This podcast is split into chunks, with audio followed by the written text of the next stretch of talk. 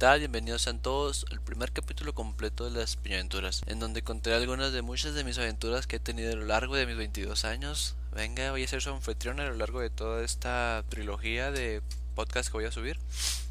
Vamos a empezar fuerte, a lo que venimos.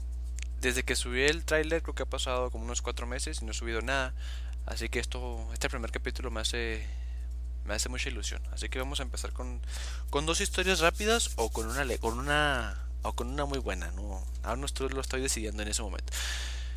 Vamos a empezar con una historia que me gusta mucho. Para empezar, obviamente voy a, voy a tratar, ojo, voy a tratar porque he grabado varios este, clips y hay en algún momento en el que la cago y digo el nombre real del cabrón. Así que vamos a tratar, por eso digo tratar, porque está cabrón. A cambiar los nombres de las personas que sí estaban realmente primera persona, éramos, éramos cinco personas, para que entren en contexto, éramos cinco personas, pero íbamos en dos carros diferentes. En uno íbamos tres, iba lo que es el chino y lo que es el Dani. Ya ven, ya la cagué. está cabrón, gente, está cabrón la neta.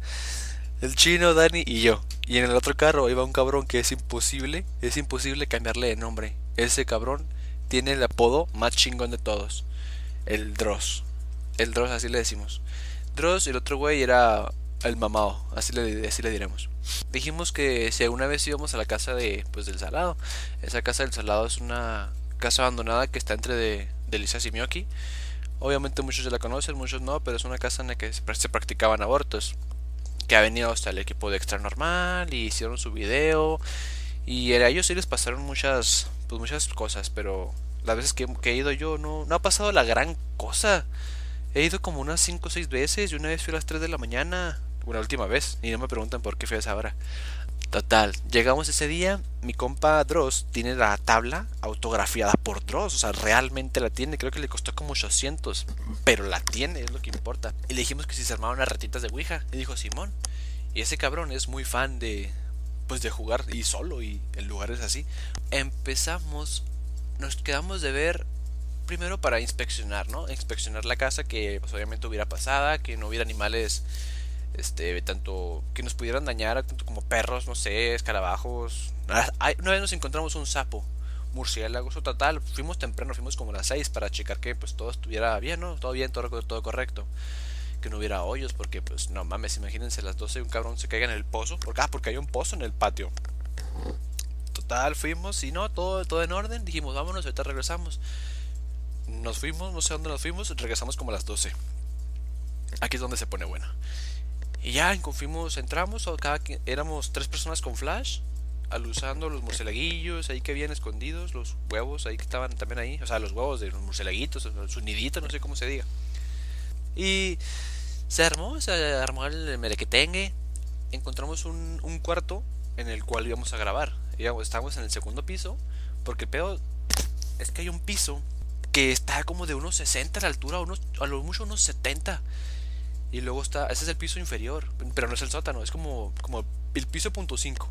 Porque está el primer piso y luego está un poquito más abajito, pero es cualquier mamada, bajas, das cuenta que bajas como dos escaleras. Total, estamos en el segundo piso, en el piso más alto, en el cuarto más escondido. También para que también quiero que sepan que la casa es así como ¿cómo les puedo explicar? Está sola. o sea, me refiero a que no hay vecinos, no hay nada. Está la casa como en una esquinita y atrás de la casa ya es un como una tipo nogalera. O sea, no hay nada que que alguien pueda decir, ah, güey, son esos güeyes o están haciendo, no sé, están talando algo enseguida. Y en la parte de atrás, en donde está el pozo, les digo, pues es puro zacate, es un patio de una casa como de 300 metros. Empezamos a jugar y mientras nos íbamos adentrando en el juego, pues más sucesos nos estaban pasando.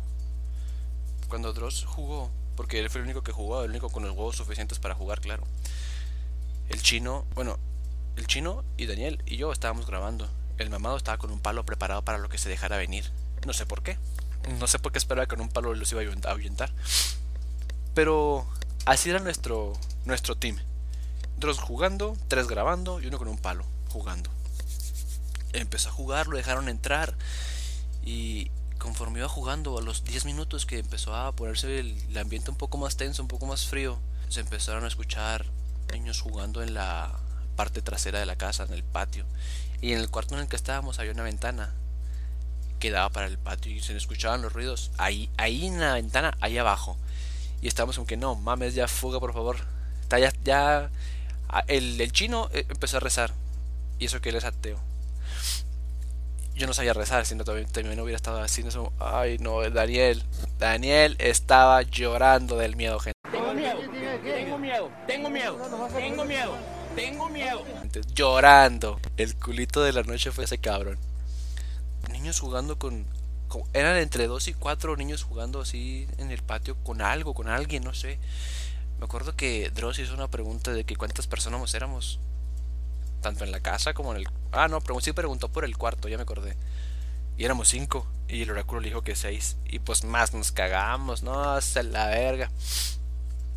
Y luego, pasando el tiempo, mientras los jugaba, ya les hacía preguntas. A Dani y a Jorge y a Ah, ya valió verga, dije Jorge. Ni pedo, ni pedo. Ese güey. Se le... Se nos apagaron los flash y los celulares al mismo tiempo se nos reiniciaron. Y fue como que apagón, apagón en el cuarto. Y el cabrón que estaba con el palo jugando se le prendió el foco y sacó su celular. Y él usó, pero fue, fueron como 30 segundos, como unos 15, 20 segundos que nos quedamos sin. Pues sin nada, sin luz, así a ciegas. Y cuando volvimos a tener luz, que se nos reiniciaron los celulares otra vez, había una chamarrita de una niña al lado de donde estábamos jugando. Y fue así como que cabrón, eso no estaba ahí. Y dijimos, bueno, ahorita checamos los videos pero no estaba, o sea, por, la memoria que teníamos, no estaba. Y total, ya esto fue lo más cabrón cuando volvimos a agarrar la onda con los celulares a volver a grabar y los niños ya estaban en el primer piso jugando, ya, habían, ya se habían movido de lugar. Como que empezó a llover y se metieron a la casa. Así a ese, a ese grado de, de, cabrón estaba el pedo de que el, güey que está con el palo ya se empezó a hacer para, para atrás porque dijo, güey, no mames, ya se metieron, qué pedo. Y ya, total, pasó, eso fue lo más cabrón que nos pasó y terminamos de jugar y nos fuimos para donde estaban los carros, dijimos no, no, y dejamos la tabla y el oráculo en una, en una posición. Dejamos todo adentro y nos, nos, salimos, dijimos ahorita regresamos. Unos se fueron a fumar, yo me chingé una coquita para el susto y un, pan. Y el Dross dice, vengo voy por la tabla ya para irnos. Y dijimos, no, hacemos te acompañamos. Y pues agarró corriendo solo, dijo, yo voy sin luz. Y se fue el pendejo. Cuando llegamos a, pues obviamente fuimos y lo alcanzamos. Cuando llegamos a la tabla, la, estaba, la tabla estaba movida, no estaba en el mismo lugar que lo dejamos. Y dijimos, cabrón, y lo checamos los videos. Bueno, quisimos checar los videos para ver en qué posición habíamos dejado la tabla y qué creen. No había ningún video de los tres celulares. Ningún, no hay evidencia de los que estuvimos ahí, más los recuerdos quedan. Los recuerdos y esta historia para los que para los que fuimos. Fue una historia muy bonita y no mamen. Bien vergas. Pendejos los que no fueron.